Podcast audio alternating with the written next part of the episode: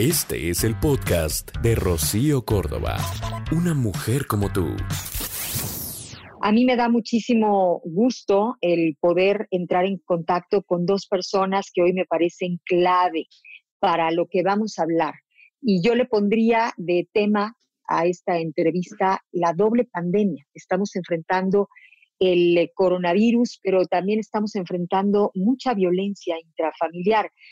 En el mes de marzo, el 8 de marzo, salimos justamente a la calle miles y miles de mujeres a manifestarnos, a exigir no más violencia. Al día siguiente, este paro nacional diciendo un día sin nosotras, si paramos nosotras para el mundo y nos guardamos. Y después llegó la pandemia y, bueno, pues eh, nos focalizamos justamente en el famoso coronavirus. Y cuando hoy nos damos cuenta, esta violencia intrafamiliar está creciendo de una manera, pues que es eh, verdaderamente angustiante. Y por eso, justo por eso es que hoy está con nosotros Wendy Figueroa, quien es directora general de la Red Nacional de Refugios de México y nos acompaña también Mauro Vargas, quien es director general de Gendes y a quienes les doy la más cordial bienvenida. ¿Cómo están? Muy bien, gracias por la invitación, Rocío. Muchísimas gracias. Encantado de estar acá contigo otra vez y agradecido por la invitación.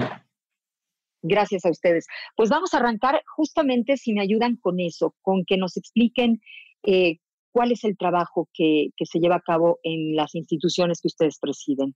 Eh, mi querida Wendy, por favor. Claro que sí, pues bueno, en la Red Nacional de Refugios estamos realizando acciones eh, extraordinarias como rescates de casos ante estas situaciones de violencias que estamos teniendo y nuestra atención pues es integral y multidisciplinaria, es decir, que hemos dado todo el tiempo atención jurídica, social, psicológica, psicopedagógica dentro de los refugios. Y hablando específicamente de lo que estamos haciendo durante este eh, momento de confinamiento, es dando atención vía telefónica, redes sociales, vía correo también, a través de diferentes plataformas para que las mujeres tengan opciones y alternativas reales. Eh, estamos las 24 horas. Es importante también decir que en estas orientaciones, pues hemos implementado acciones de prevención dentro de esas casas y hemos sumado también a la sociedad. Muchas de las mujeres que nos llaman es a través, lamentablemente, de sus terceras redes de apoyo o de sus hijos e hijas o de sus familiares. Y digo lamentablemente, Rocío, porque esto nos refleja que entre más tiempo pasemos en cuarentena, las posibilidades de que las mujeres se contacten con nosotras o alguna otra institución que esté dando servicio van a ser más limitadas. Entonces, pues estamos teniendo de las últimas cuatro semanas para acá mayor número de atenciones y orientaciones a través de estos medios, donde hemos hecho incluso estos rescates que les comparto a través de esa otra persona que se pone en contacto y es a través de este vehículo. Por eso es importante seguir impulsando estas eh, campañas de prevención que hacemos a nivel nacional, de concientización y estrategias de prevención. También, bueno, ya lo hablará Mauro, pero también estamos invitando justo a poder manejar el estrés, la ansiedad que genera a ti, a mí, a todas las personas esta situación del coronavirus, que es algo nuevo, pero que eso no justifica ningún acto de violencia. Hemos tenido un incremento importantísimo del 12% de ingresos a refugios y en algunos estados del 50%. Lo que queremos decir es que seguimos operando al 100%. Es una organización sin fines de lucro que además tenemos estas atenciones vía también Skype o redes como el Zoom con algunas mujeres que ya estaban con nosotras en los centros de atención externa y que son los únicos espacios que hemos limitado la atención frente a frente. Lo hacemos a través de estos medios justo para prevenir que la situación de violencia se vuelva a dar y que ellas continúen con su seguimiento. Hacemos campañas de difusión, de prevención y bueno, seguimos a la incidencia. Eso es a muy grandes rasgos lo que hacemos en la red nacional. Muchas gracias, Wendy. Eh, Mauro. Gracias.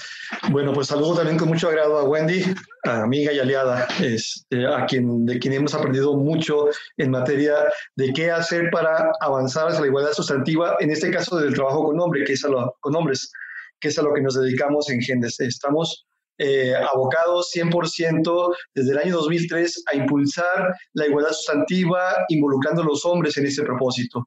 Ahora, eh, tenemos un trabajo integral que implica atención, eh, estrategias de atención directa de varias formas a, nivel grupal, con grupos de reeducación para hombres que pueden o que están dispuestos a dejar de ejercer violencia, que se dan cuenta de que eh, sus aprendizajes los llevan a, estos, a estas posibilidades y que eventualmente eh, encuentran un punto de inflexión para cambiar. Ese es un espacio para lograrlo.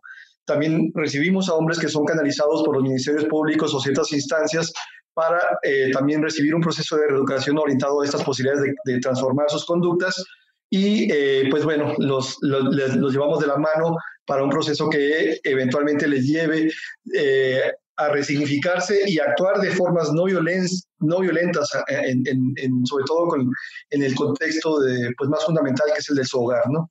Eh, tenemos atención individualizada para aquellas personas, para aquellos hombres que deciden tener también procesos más profundos de historia de vida, de revisar muchos aspectos de cómo construyeron su manera de ser hombres, cómo esto en México se afinca mucho en un sistema de creencias patriarcal, que en nuestro caso se torna machista y que desde ahí, pues bueno, eh, em, empiezo a actuar muchas de las ideas que he asimilado, que he escuchado, a veces mi propia familia y en todos los entornos sociales en donde me he desarrollado mi existencia, ¿no?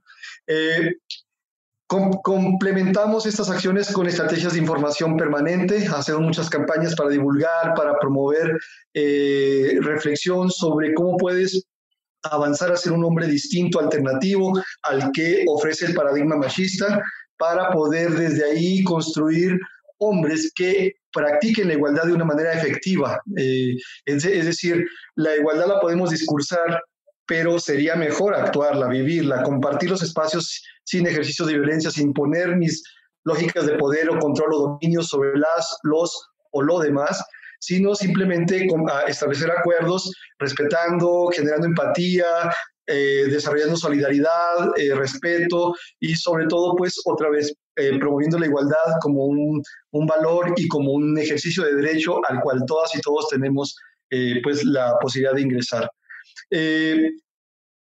Complementamos estas acciones con varias líneas de capacitación eh, y de investigación en varios ejes temáticos que tienen que ver con la condición masculina, desde temas que van, por ejemplo, con cuestiones sobre la amistad masculina, eh, hasta el análisis del delito, por ejemplo, de la trata de personas y cómo nos involucramos en ello, la pornografía, cómo aprendemos ahí, eh, digamos, elementos que tienen que ver con nuestra sexualidad y cómo desde ahí luego llevamos estas lógicas a la práctica y cosificamos y generamos mucha violencia en los ámbitos eh, públicos eh, y privados eh, a partir de estos códigos que asimilamos como verdades que por supuesto podemos revisar, cambiar, erradicar de nuestras mentes y de nuestras prácticas.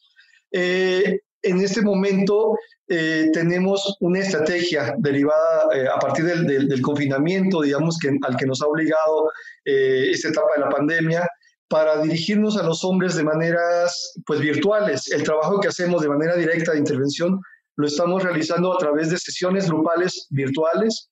Eh, pues casi todos los días tenemos grupos y también sesiones psicoterapéuticas eh, de este tipo. Y lanzamos una campaña eh, que también promueve una línea telefónica 24 horas para, es una línea de emergencia que ofrecemos a los hombres para que puedan canalizar ahí pues muchas emociones que ocurren en este momento eh, por estar atrapados, confinados, digamos, dentro del contexto privado, que es algo que no estamos acostumbrados a vivir eh, ni a compartir. Entonces, de repente, en el marco de las relaciones cotidianas, pues lo que ya señala eh, Wendy, ¿no? Están surgiendo muchas violencias porque el agresor, digamos, ese potencial agresor ahora se está manifestando en el hogar. Eh, cada quien puede tomar la decisión de no ejercer violencia, pero tiene que aprender, tiene que escuchar, tiene que canalizar sus emociones para desde ahí eh, poder eh, encontrar versiones distintas de sí mismos que les lleven a actuar con otras posibilidades y esta línea de atención telefónica que abrimos o que instalamos a partir del 18 de marzo pues bueno, ha tenido gran utilidad eh, en el sentido de que para muchos hogares el que ese hombre se esté comunicando y pueda encauzar pues frustraciones, miedos, enojos eh, y una serie de eh, emociones que de repente no sabía cómo dirimir eh, en, la dinámica de la relación de pareja, sobre todo, pues bueno, estamos contribuyendo a, a, ofrecerles alternativas no violentas para poder socializar, para poder compartir esos espacios con sus parejas, sus hijos o la familia ampliada o extensa, porque de repente también está esta, esta posibilidad, eh, para que no ejerza violencia. Parte del asunto es promover que la responsabilidad de no ejercerla está en cada varón, es decir, yo puedo decidir no ejercer violencia siempre, pero tengo que darme cuenta de cuáles son mis indicadores, eh, eh, digamos, personales, corporales, a veces emocionales, que me pueden llevar a explotar, dicen muchos, eh, para antes de hacerlo, pues encontrar alternativas como el respirar, bueno, estrategias que ya ahorita con más tiempo puedo desarrollar para ofrecer sugerencias concretas. Ahora los dos, em, pues justo mencionaron que es normal el que en estos momentos nos sintamos angustiados o nerviosos, digamos, eh, desequilibrados emocionalmente, días mejores, días eh, más complicados, tanto para las mujeres como para los hombres. Estamos viviendo una situación atípica. Sin embargo, ¿cómo es que podemos diferenciar eh, de este nerviosismo que estamos normalizando aquí los tres, creemos que pues es parte de enfrentar una novedad como es esta pandemia, y cómo podemos eh, diferenciar que esta situación es un foco alarmante que tenemos que considerar pues para que no venga esa explosión, ¿no? Este, no, no se salgan las cosas de control. Claro, eh, si tienes algo, tienes una verdad súper importante y bueno, creo que hay que enfatizar que eh, lo que estamos normalizando es la ansiedad que te genera estar en el confinamiento, la ansiedad y el estrés que nos genera estar. Digo, la verdad es que en México las casas son súper pequeñas, pocas personas tienen el privilegio de tener un roof garden, este, un jardín donde podamos correr, estar despejadas y despejados. Entonces, eso es lo que, lo que hay que dejar muy claro. Se naturaliza que esta situación de emergencia nos genere ansiedad, nos genere estrés, que, bueno, a nosotras, a muchas de ustedes seguramente se nos ha triplicado la carga de trabajo. Estar en home office es, impresionantemente desgastante. Quienes tienen hijos e hijas, entonces son las dobles jornadas. Eso es lo que estamos naturalizando pero el hecho de violencia, los actos violentos, agresivos, el maltrato, no se justifican lo más mínimo. ¿Y cómo los, podemos identificar? Bueno, es importante decir, y tú decías al, inicio, Rocío, algo muy valioso, eh, nombrar esta, este espacio de diálogo como la doble pandemia. Y justo antes del COVID-19, en México ya vivíamos una situación de violencia extrema contra las mujeres, contra los niños y las niñas. Ya teníamos una pandemia. Hay algunos grupos que nos cuestionan a las feministas cuando decimos que la violencia contra las mujeres es una pandemia. Y bueno, la realidad es que es así. La Organización Mundial de la Salud lo ha dicho, que cuando hay más de 10 decesos por una problemática, estamos hablando de una emergencia nacional y una pandemia. Bueno, en México hay 10 feminicidios diarios.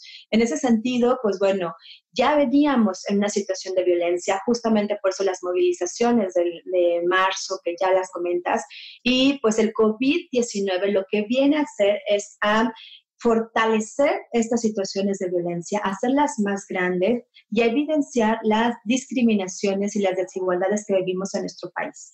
En ese sentido, pues bueno, las personas, las mujeres en específico, que ya estaban en una relación de violencia, pues lo siguen estando se agrava la situación porque ahora estoy conviviendo con el agresor 24 horas. Muchas de las mujeres lo que nos dicen es, yo descansaba cuando él se iba a trabajar, cuando yo iba a trabajar, y el martirio era en la hora de la noche o bien se desaparecían y llegaban el fin de semana. Ahora el martirio es todos los días, todas las horas, y entonces, como sabemos, los eventos de violencia cada vez, cada vez van haciendo más cortos, muchísimo más constantes, y entonces el evento surge a una potencialidad donde muchas mujeres tienen que salir huyendo de esas casas.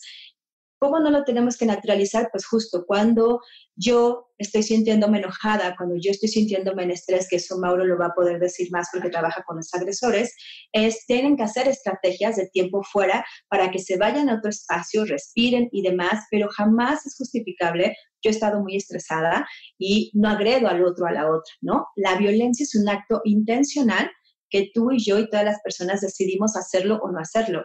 Puedo gritar, puedo salirme a la ventana, me puedo meter a bañar, puedo pegarle a una almohada, vaya, mil cosas, pero no a una persona no a un ser vivo, no a los niños y a las niñas. Nosotras vamos a sacar mañana o pasado mañana las estadísticas. Ya ha habido un incremento en esta etapa de confinamiento, no solamente violencia contra las mujeres, sino el 60% de las mujeres que nos llaman nos refieren que sus hijos e hijas también han recibido violencias por parte del agresor. Entonces, es una situación que tenemos que identificar, que podemos estar súper estresadas y si se suma la parte económica que nos está impactando a todas las personas de México, no tenemos que justificar los actos violentos. Entonces, yo diría, cualquier situación de violencia que dañe, que lastime física, emocional, sexual, económica o bien la omisión, la situación de la ley del hielo también es una violencia.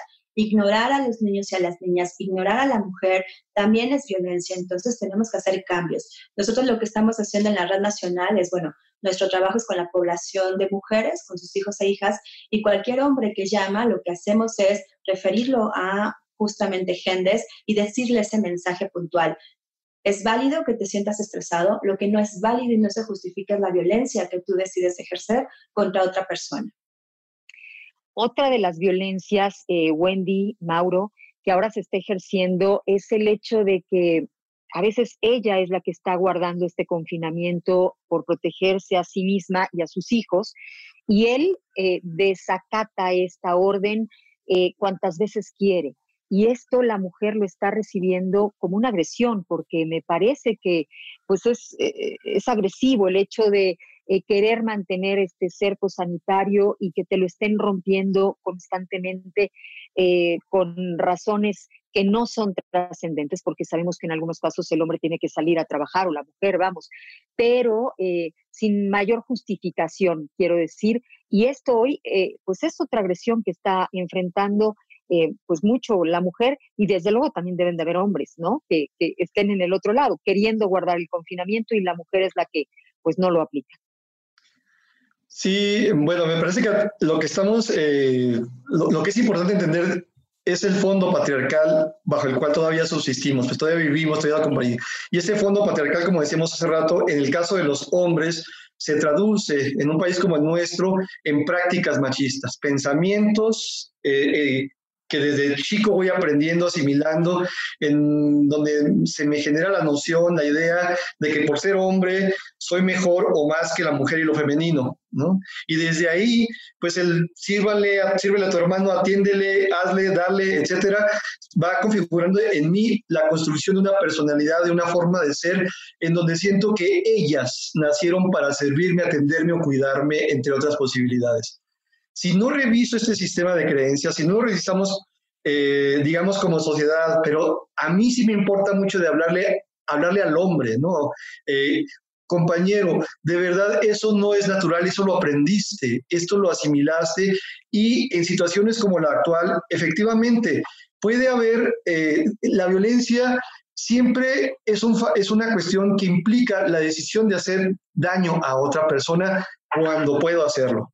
Y cuando, cuando puedo digo en el sentido literal del verbo, puedo porque ella no me lo va a regresar con la misma contundencia o, no me, o voy a quedar o, mi violencia va a quedar impune.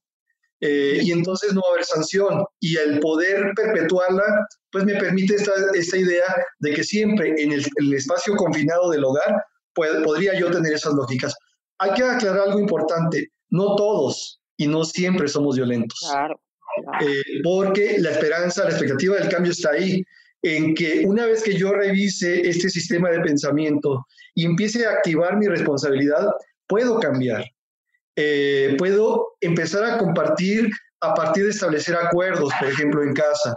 Y esto que es muy importante que decías, pues no, sí es verdad, al hombre en ese entramado tradicional nos cuesta trabajo estar confinados, nos cuesta mucho trabajo aceptar que tenemos que permanecer las 24 horas encerrados en casa y me busco pretextos a veces nimios, absurdos, a veces sí, este, con razón, eh, para salir y, ver qué pasa afuera. Si lo hago con los debidos cuidados, eh, pues estamos efectivamente actuando con responsabilidad. Pero si lo hago a través de alardes, de fuerza, de a mí no me va a pasar, o si me pasa qué, eh, etcétera, pues el problema es que no solamente me expongo a mí mismo, expongo a lo que más digo que amo, a mi pareja, a mis hijos e hijas, eh, entonces ahí hay una cuestión como de incongruencia que a veces después nos lamentamos porque cuando ya hice el daño y veo las consecuencias, no me siento cómodo con ello, pues no. Entonces, claro que puedo empezar a ensayar eh, en esta etapa de confinamiento posibilidades muy diferentes que habitan en mí. En cada hombre también, si no hay ningún daño orgánico, si no hay daños eh, o, factores asociados como eh, alguna adicción, el alcohol, ciertas drogas, eh, etcétera, pues claro que puedo tener mi conciencia plena para poder activar cambios y ser una persona responsable en casa ya. El tema es que primero me dé cuenta de cuestiones muy básicas. Esto que, se que comentaba hace un segundo Wendy, cuando decido imponer mi silencio, dos, tres días, es una forma de violencia psicológica muy grave, muy severa. En Gendes decimos que no existe violencia chiquita, no hay violencia pequeña, ¿no? Todo acto con la intención, eh, o a veces sin la intención de eh, controlar o de desequilibrar a tu pareja, es una forma de ejercer violencia. Entonces eso puede ser una mirada, un silencio, unas palabras, ¿no? Si ya sé que te choca, que te diga gordita, negrita, flaquita, lo, cualquier apelativo, y ya me lo has dicho muchas veces, y lo sigo diciendo, es una forma de violencia verbal sobre, sobre ti. Pues te estoy cosificando, no te estoy dando el respeto que tú me has reclamado que te, que te ofrezca, además que al que estoy comprometido a hacer, pues, ¿no? Entonces, en momentos como estos, este tipo de, aspectos, claro que amplifican sus impactos. Eh, entonces, no voy, no voy a tomar como pretexto el factor de que la pandemia y el estar confinados ahora me vuelve más irritable porque no, no, lo no se justificaría. Pues. Si entramos en un ejercicio de razón, de respirar, de asumir que esto también me afecta como a ti y entender que soy vulnerable a muchas circunstancias que no puedo controlar, claro que puedo también contactar mis partes frágiles y poderlas procesar de una manera diferente. ¿no? En el trabajo que hacemos para erradicar violencia, mucho de lo que promovemos con los hombres es date cuenta de tus emociones, date cuenta de lo que te está pasando. A veces no es que estés enojado, a veces es que te dolió algo que te dijo, tal vez alguna verdad que no quieres escuchar. A veces es que te da miedo que ella se vaya y entonces la, detienes a fuerzas. Eh, o te angustia el que no estás, el que estás, por ejemplo, en esa etapa. Las llamadas que estamos haciendo nos están revelando un, factor muy importante. Al hombre le está preocupando muchísimo el tema de su rol como proveedor y algunos ya perdieron el trabajo o han disminuido mucho sus ingresos y eso los tiene muy frágiles emocionalmente e irritables. Entonces cuando les comentamos, bueno, eso, contáctalo, compártelo de una manera sensata, abierta, mm, expresa tu sensibilidad desde tu fragilidad también ahí y estoy seguro de que vas a encontrar comprensión generalmente. ¿no? Eh, ¿cómo, perdón, ¿cómo es que están llegando estas eh, personas, estos hombres? ¿Cómo, ¿Cómo los contactan? Quiero decir, ¿son ellos eh, personalmente los que hacen esta introspección, este reconocimiento y se contactan con ustedes o eh, suele ser alguien más quienes los convencen para que se acerquen a Gendes. Quiero saberlo porque eh, mientras tú nos hablas, yo estoy segura que hay muchísimas eh, personas y en especial mujeres que dicen, ¿qué puedo hacer para que mi esposo, mi pareja esté escuchando esto, que se abra a recibir toda esta información? Bueno, en, la línea telefónica 24 horas que abrimos, que es una estrategia que surgió a partir del, confinamiento, eh, lo que hemos detectado es que la mayoría nos habla, eh, nos hablan ellos a instancias de que ella encontró el teléfono. Ah, ella, ella vio la campaña, eh, la, la, diseminamos en redes es que es muy interesante, pero incluso en la vida normalizada, digamos, antes de que ocurriera esto, los hombres que llegaban en estos grupos nos llegaban generalmente porque ella encontró la solución, ¿no? Ok. Entonces, ¿qué te gusta? El 80% llega así. Un 20% llega porque ellos encontraron el, el, dato, pero generalmente es porque llegan eh, a partir de que ellas eh, detectaron la, obviamente la necesidad y encontraron el, el, dato de que Gendes ofrece este tipo de, de servicios.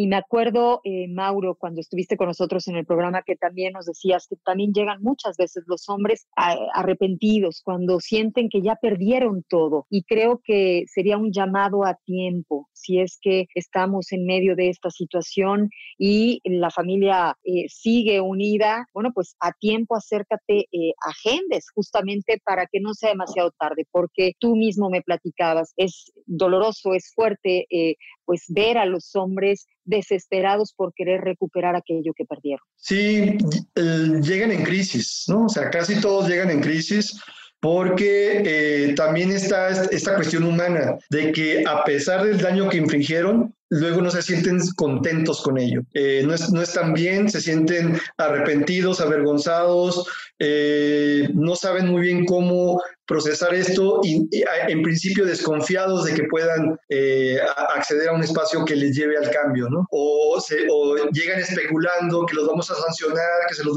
los vamos a estigmatizar o los vamos a, a, perseguir de alguna manera. Y como les decimos, no, este es un espacio abierto, libre de juicios, pero sí muy riguroso en cuanto a lo que puedes hacer para cambiar. Eh, y parte del asunto es, no voy a coludirme, no voy a participar en nada que tenga que ver con un proceso que no confronte tu parte machista o violenta. Esa la tenemos que desactivar. Y, bueno, ya tenemos el método para lograrlo, pues, ¿no? Pero sí, eh, llegan, llegan con, con, estas situaciones, como te digo, de crisis, eh, con algunos cuantos, algunos pocos, llegan de forma soberbia, ¿no? Eh, ¿Qué te gusta? Un 6%. Eh, eh, en la lógica de que viene, viene a Gendes para ver qué podemos hacer para que ella cambie, ¿no? Mm, etcétera. O con, traen ese tipo de esquemas o vienen muy enojados por, porque por culpa de ella está, él, él, tiene que venir a un programa de este tipo. Sobre todo cuando están en problemas de guardia y custodia de, hijos e hijas en procesos de divorcio, ese tipo de cosas. Pero, este, bueno, para todas las personas hay cabida, siempre y cuando quieran, pues, ¿no? Este, entonces, sí, yo creo que muchos compañeros, muchos hombres pueden ahorrarse infinidad de malestares y de problemas y ahorrarles fundamentalmente a ellas. El trabajo de Gendes está sustentado en la perspectiva de género, por lo cual el, el fin último de lo que hacemos es el bienestar y la seguridad de las mujeres y el adelanto de ellas en general. Eh, el medio es trabajar con ellos, que también nos es muy útil y muy valioso. Así es. Pero vamos para allá, ¿no? Eh, Wendy, por favor, dime tú esos pasos, vamos, para las mujeres que simple y sencillamente ya se sintieron amenazadas, ya consideran que en cualquier momento esa situación las puede superar o están en riesgo ellas y sus hijos. Yo sé que tú tienes em, pues esta recomendación, vamos, a manera casi de pasos. ¿Qué es lo que debe de hacer una mujer que ya está vislumbrando que la cosa no va a mejorar? Claro que sí, Rocío. Bueno, primero es importante que las mujeres reconozcamos que estamos en una situación de violencia que reconozcamos que lo que estamos viviendo no es normal, que nada lo justifica. Eh, y una vez que identificamos que eso que está pasando es una situación de violencia, tenemos que empezar primero a establecer redes de apoyo con las personas que más confianza tenemos. Nosotros sugerimos que sean un grupo de WhatsApp, de Telegram con dos, tres personas muy cercanas que utilicen cualquier icono normal del celular. Algunas compañías feministas han creado iconos maravillosos, hermosos, pero digo, o sea, no me va a dejar mentir Mauro, los hombres y todas las personas somos sumamente inteligentes. Y una forma del control de los agresores es que si ven ese icono, pues entonces la violencia explota, ¿no? Entonces, por eso... Ya lo reconocen. Exactamente. Lamentablemente estas estrategias pues llegan a las manos menos indicadas que son los agresores. Entonces, lo que sugerimos es que sea un icono cualquiera que ellas elijan de su celular, que lo manden y que esa sea eh, la estrategia de si yo mando este icono significa llama ven o abre la patrulla, ¿no? También es importante que las mujeres puedan hacer estas alianzas orales y que pues en este grupo tan eh, de confianza diario manden un mensaje. Si ese mensaje no le llega a las otras personas, pensemos, dijimos, antes de las 5 siempre te voy a mandar un mensaje. Si son 5.20, 5 y cuarto, y ese mensaje no ha, no ha llegado, entonces las redes de apoyo, las que estamos en ese grupo, vamos a tener la señal de que algo está pasando, que no pudo mandar mensaje durante todo ese tiempo. Esto lo tenemos que hacer ya, es decir, antes de que la situación de violencia se presente. Importante que ubiquemos en nuestras casas cuál es el espacio más seguro para nosotras y nuestros hijos e hijas, donde no haya objetos punzocortantes, donde no haya objetos pesados, decirle a los niños y a las niñas a través, dependiendo de la edad, con el juego a las escondidillas, cuál es el espacio donde ellos, ante una situación de violencia, persona agresora que esté cohabitando con ellas, si empieza la agresión, no deben de meterse. Es bien importante pedirles a los niños y a las niñas que no intervengan y que se vayan a ese espacio que ya eligieron como escondite y que solamente salgan cuando ella como mamá vaya por ellos, ¿no? Eso es bien importante. También, pues bueno, no dejamos de mirar que la violencia puede llegar a un extremo alto, entonces, si esto sucede, que se alejen de esos lugares que no son seguros, que tengan listos eh, una pequeña mochila, como estas mochilas de sismos que nos dicen lo que hay que tener, documentos oficiales, si uso medicamento, tener medicamentos y mis hijos e hijas también, tener una pila extra de celular y anotados en las libretas, porque a veces confiamos en los celulares y los celulares no nos funcionan, y anotar en la libreta los teléfonos de contacto de gente cercana, también de instituciones, y después de que pase ese evento, que ellas sientan que están en la posibilidad de salir, que salgan. No tienen que quedarse en casa con este agresor, hay que buscar opciones, eh, buscar estos espacios y una vez que estén afuera, pues que puedan contactarnos. Y también nosotras en estas estrategias, Rocío, rápidamente estamos incorporando a la sociedad y al Estado mexicano. A la sociedad en qué aspecto? Si nosotras escuchamos gritos, golpes, insultos en la casa de al lado, en el departamento de enfrente, hay que llamar al 911, pedir una patrulla y pedir que vayan, darle al domicilio. Esto de verdad parecerá exagerado, pero eso previene feminicidios. Es muy importante hacer la llamada telefónica. Si alguien nos toca alguna vecina que está pidiendo auxilio, démosle el espacio en la casa, permitamos que entre y que haga una llamada telefónica. Seamos orales, no justifiquemos las violencias, no nos metamos en estos chistes misóginos, machistas, empezamos a romper obviamente estructuras y al gobierno pues la llamada va en dos sentidos. Una, coincido con lo que ha dicho Mauro, ¿no? O sea, eh, la parte de las violencias también están relacionadas con la educación y la naturalización de las mismas. Pero ahí es donde tenemos que intervenir el Estado mexicano, los tres órdenes de gobierno y, por supuesto, los medios de comunicación. Ha habido una ausencia total de campañas para prevenir y desnaturalizar la violencia, para darle el mensaje a esa persona agresora que eso no es natural, que se vale sentir que me voy a quedar sin vida si ella se va, pero que nadie nos pertenece.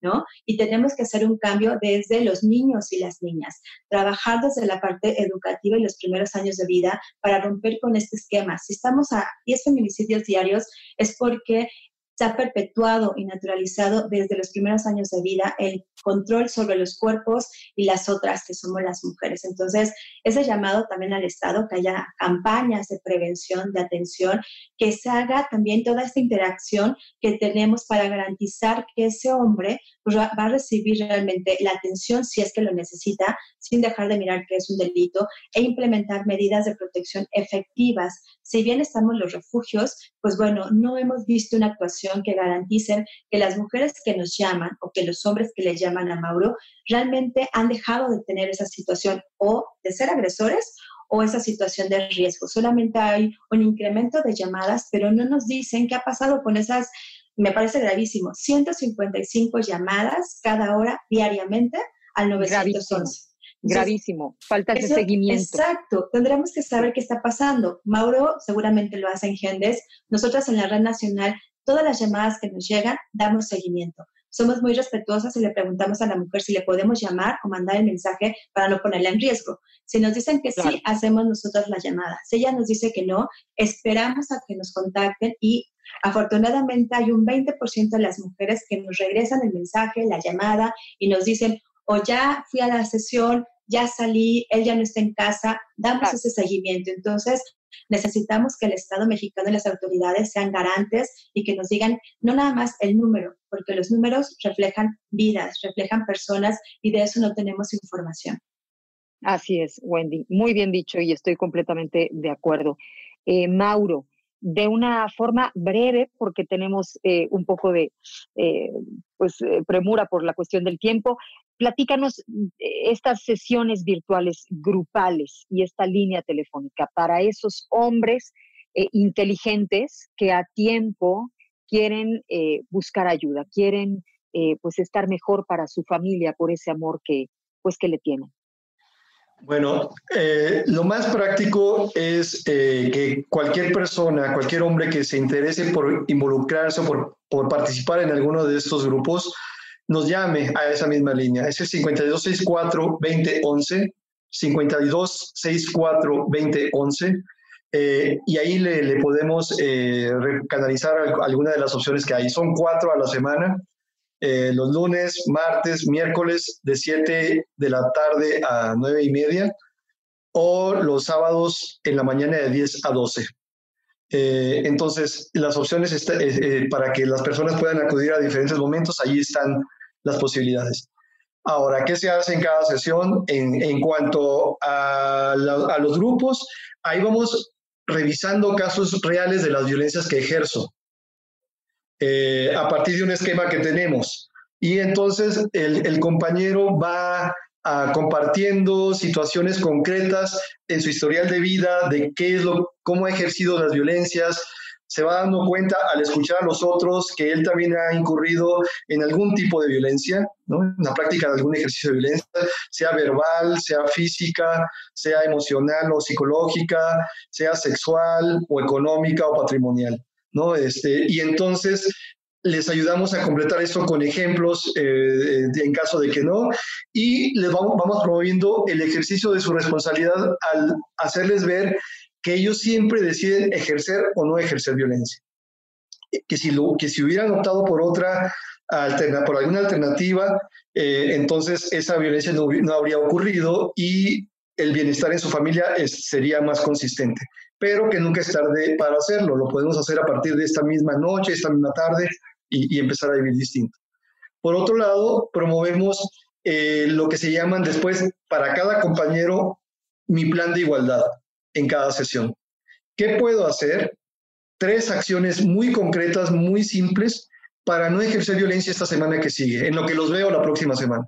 Eh, porque en función del, cierto, del, tema que haya trabajado o de lo que escuché de los demás, a esta semana yo lo que voy a hacer es mantenerme en mi terapia individual, eh, es tal vez documentarme sobre eh, cierta cuestión o ser muy, eh, establecer un acuerdo con mi pareja sobre tal tema, ¿no? Y lo revisamos la próxima semana. eso es lo que se hace generalmente en una sesión que son muy ricas, muy valiosas, humanamente creo muy, muy para crecer como, como personas, como seres humanos. Y en las llamadas lo que está ocurriendo es que estamos dando atención para contener emocionalmente a los hombres.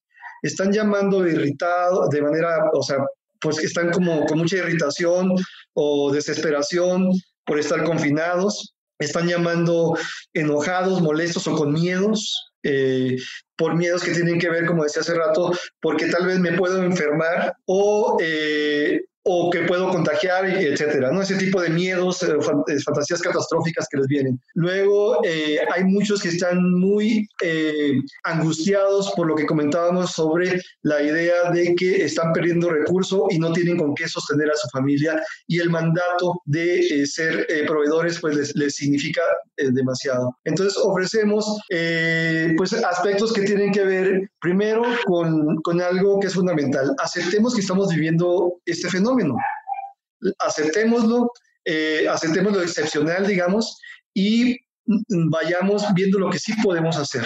En ese sentido, es controlarte a través de tu respiración, cálmate, los promovemos que hagan 10 respiraciones profundas y que esa herramienta la puedan usar siempre. Cuando estés muy irritado y molesto, respira. Cuando pueda, revisa, revisa tus emociones y otra vez ubica bien realmente qué es lo que estás sintiendo y a partir de ahí Si es posible, establece un diálogo. Si no, vete a un espacio seguro para tranquilizarte, ordenar tus ideas, anotarlas. Eh, a veces esa, ese ir, decantando en, una libreta lo que estás sintiendo te puede ayudar a, encontrar soluciones. Y nuevamente, cuando estés ya más claro y si ella está dispuesto para, dispuesta para escucharte, entonces establece una, o propone un diálogo. Eh, deja de juzgar, ¿no? Hombre, deja de minimizar, deja de eh, estigmatizar. Eh, se te ha conferido esa idea de poder, de que lo puedes hacer siempre, y desde ahí descalificas. Entonces, más bien, solamente comparte los espacios. Deja, deja de estar juzgando, deja de estar imponiendo y comparte la vida de una manera diferente. Y esta es una gran oportunidad precisamente para practicar versiones de ti, eh, digamos, que inviten a la cordialidad, a la, a la mesura. Y con esto siempre toma la decisión de no ejercer violencia. Muchas posibilidades. Pues muchas gracias, gracias eh, Mauro. Quiero eh, pues reiterar el número de Gendes, 52 64 20 11. Gendes, esta organización que pues tiene como intención que los hombres desaprendan este machismo. Y también a ti, eh, Wendy, te pido de favor que nos des el teléfono de esta Red Nacional de Refugios de México por si alguna mujer lo está requiriendo. Claro que sí, a nivel nacional es el 800-822-4460, en Ciudad de México y zona metropolitana 56749695 y redes sociales para quienes no puedan hacer llamada telefónica, Red Nacional de Refugios en Facebook y en Twitter, arroba RNR Oficial. Las violencias no son naturales, no se justifican y hay que empezar a hacer un cambio de ellas, desde alzar la voz para romper con estas violencias, como asumir responsablemente los actos violentos y cambiar esa forma de control por amor para sí mismos y para la gente que les rodea. Muchas, muchísimas gracias. Mauro, ¿alguna red social para Agendes? Claro que sí. Tenemos eh, www.gendes.org.mx y estamos en Twitter, en Instagram eh, y en Facebook, arroba GendesAC. Ahí está. Bueno, pues yo les agradezco infinitamente su tiempo, Wendy Figueroa, directora general de la Red Nacional de Refugios de México, y también a Mauro Vargas, director general de Gendes. Gracias, gracias porque em, pues esperemos que muchas personas a partir de eh, este tiempo que ustedes nos, nos ofrecieron puedan tener un poco de luz eh, en este camino. Muchas gracias a ambos y linda tarde. El podcast de Rocío Córdoba, una mujer como tú, en iHeartRadio. iHeartRadio.